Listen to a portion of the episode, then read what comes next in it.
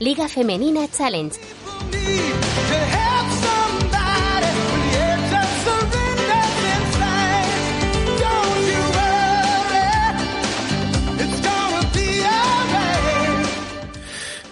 La gente joven que nos escuche dirá, ¿qué son estas canciones de, de, de, de, de no sé, que suenan a, a viejuno? Bueno, los que somos algo mayores, pues hoy toca Vigilantes de la Playa, Liga Femenina Challenge, Sergio Punto Cuesta.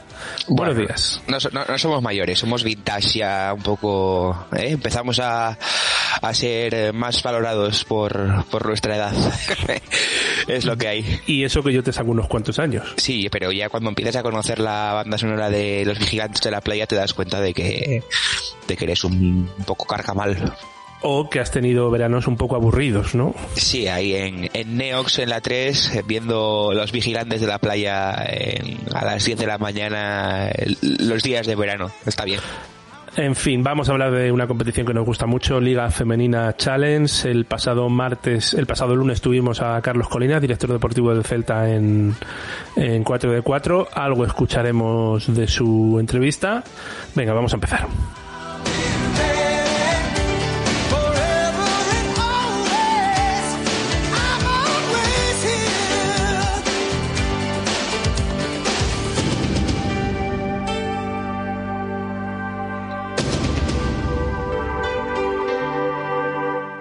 Escríbenos a redacción arroba al ritmo del aro.com.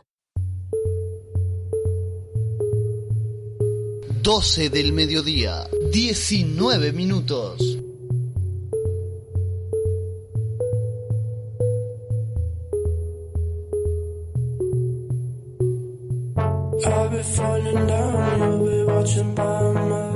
Selimovic, 19 Garfella y 18 Sila.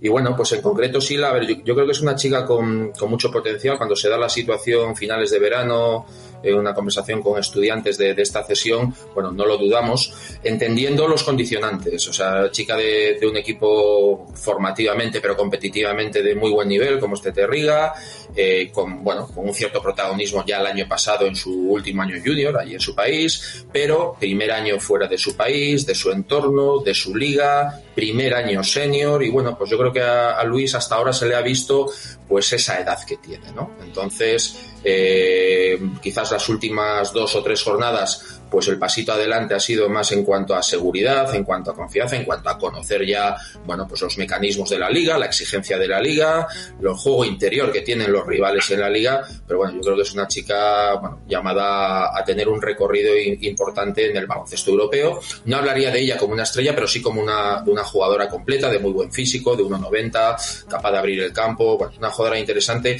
y es un perfil que, que aquí en Celta nos gusta muchísimo, sobre todo porque es lo que les decía antes, ese margen de mejora desde el trabajo diario. Ella es una trabajadora incansable, ella quiere, quiere llegar, quiere, quiere ser profesional. Sergio, ¿estás de acuerdo?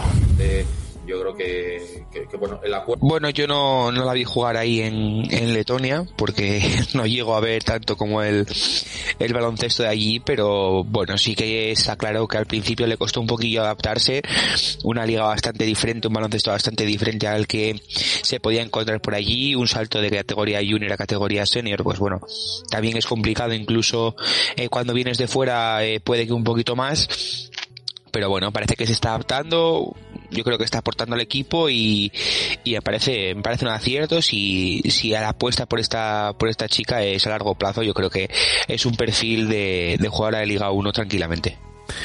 Y también importante que los clubes vayan teniendo suficientes recursos para pensar en jugadoras a largo plazo, ¿no? Porque estamos acostumbrados a año a año, si la subvención me va a llegar, si no, que un equipo como estudiantes ficha a alguien a largo plazo teniendo pensado cederla a un challenge y tal, creo que va diciendo cosas buenas del crecimiento de nuestro baloncesto, ¿no?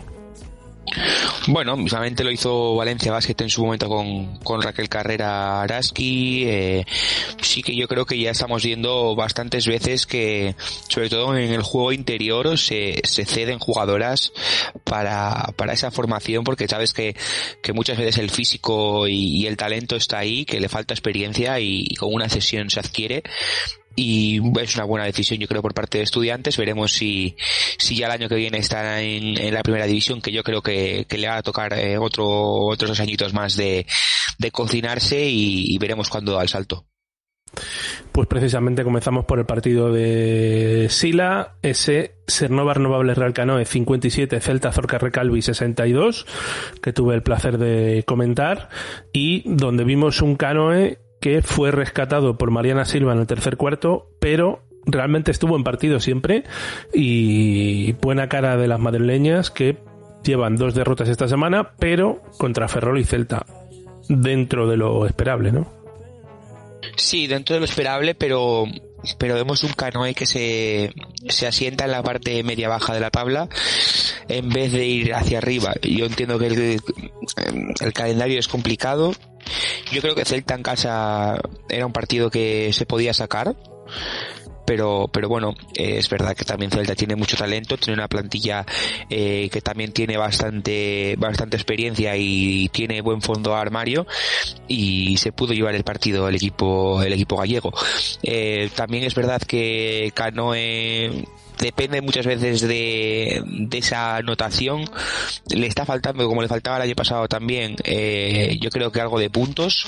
Jugadoras que se van a 12, 15, 16 puntos, pero luego eh, no tienes ese, esas jugadas que te acompañan, que meten 6, 8, que al final son las que te meten en 70, 70 y pico puntos y te dan, y te dan la vida. Bueno, eh, yo creo que Canoe puede estar en, en playoff, pero tiene que ponerse las pilas porque si no se va a ir yendo poco a poco para abajo. Pero lo mismo Canoe no quiere entrar en playoff. Quiero decir, eh, le estamos pidiendo peras al olmo, ¿no? Es uno de los equipos, eh, si no 100% amateur, 95%, junto con Lima Horta. Sí, pero volvemos a estar en la situación del año pasado. Eh, vamos a llegar a un final de temporada en la que se van a pelear por cuál de los dos no entra eh, por entrar en playoff. Me parecería, por segundo año consecutivo, estar así eh, no sería bonito de ver para, para la liga. Me refiero, el año pasado todos sabemos que eh, no había muchas ganas por parte de dos equipos de jugar el playoff. Eh, bueno, no me refiero a que no quisieran ganar, me refiero a Mm, tener que ir a jugar una fase, eh, jugar creo que era contra Jairis, que seguramente sea el caso. ¿Te está gustando este episodio? Hazte fan desde el botón apoyar del podcast de Nivos. Elige tu aportación y podrás escuchar este y el resto de sus episodios extra. Además, ayudarás a su productor a seguir creando contenido con la misma pasión y dedicación.